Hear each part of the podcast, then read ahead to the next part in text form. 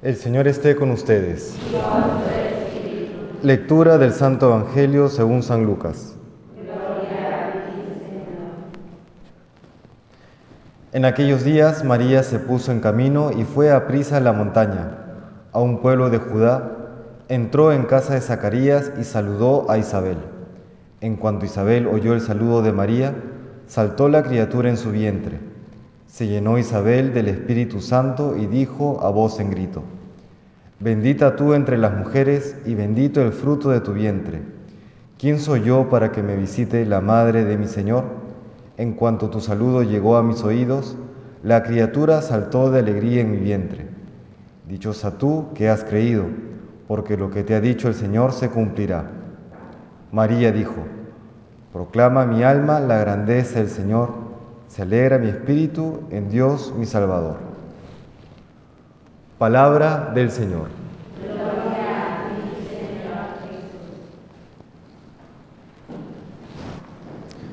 En esta solemnidad de Nuestra Señora de la Evangelización que celebramos de manera especial en la Arquidiócesis de Lima, quisiera recordar un par de puntos importantes de la Virgen respecto de la vida de la Iglesia.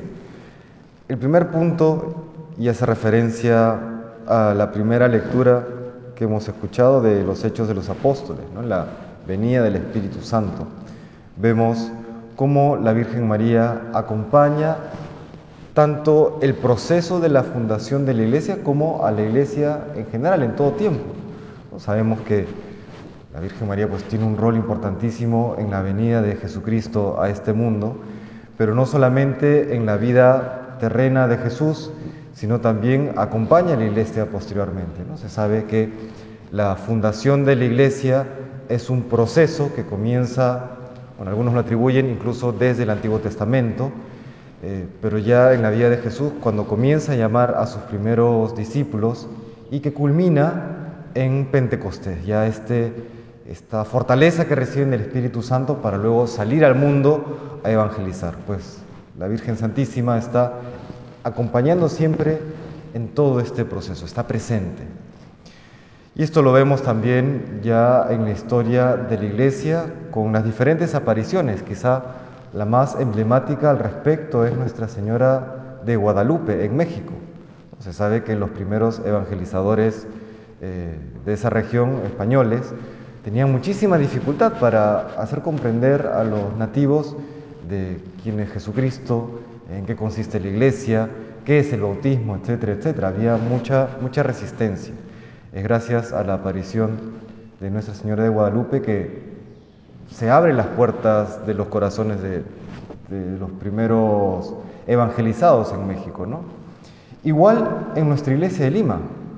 Hoy que vemos resistencia a la evangelización por diferentes motivos, condicionamientos culturales, eh, los prejuicios que han ido pululando a partir de diferentes infiltraciones también eh, en la sociedad, incluso en la misma iglesia, que siembran confusión, pues evangelizar no es que sea más difícil que antes, siempre ha sido un reto, pero igual que siempre tenemos que recurrir a la Santísima Virgen para que abra las puertas de los corazones. ¿no?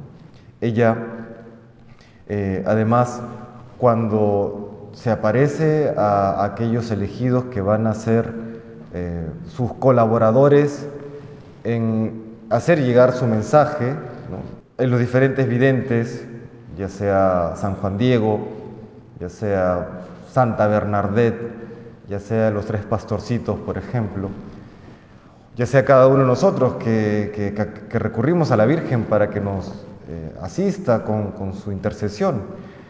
En todos estos casos, la Virgen exige también.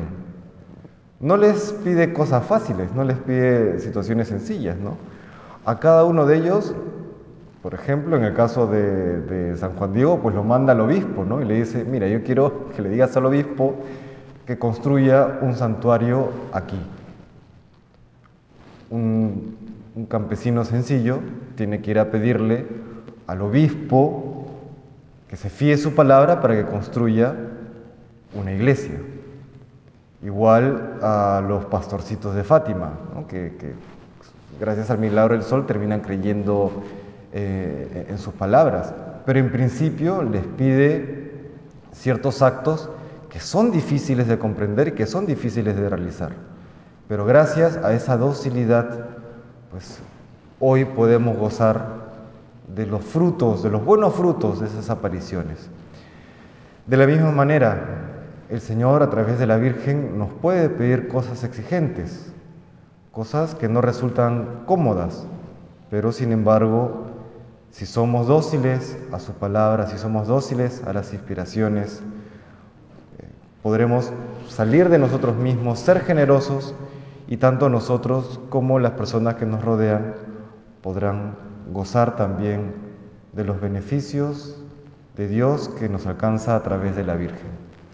Acudimos hoy a Nuestra Señora de la Evangelización pidiéndole por la Arquidiócesis de Lima de manera especial, por el arzobispo, por los auxiliares, por todo el clero, por todos los bautizados que vivimos en esta diócesis. Y pedimos también por nuestro país para que nos alcance todas aquellas gracias que necesitamos para llegar algún día a la santidad. Que el Señor nos bendiga.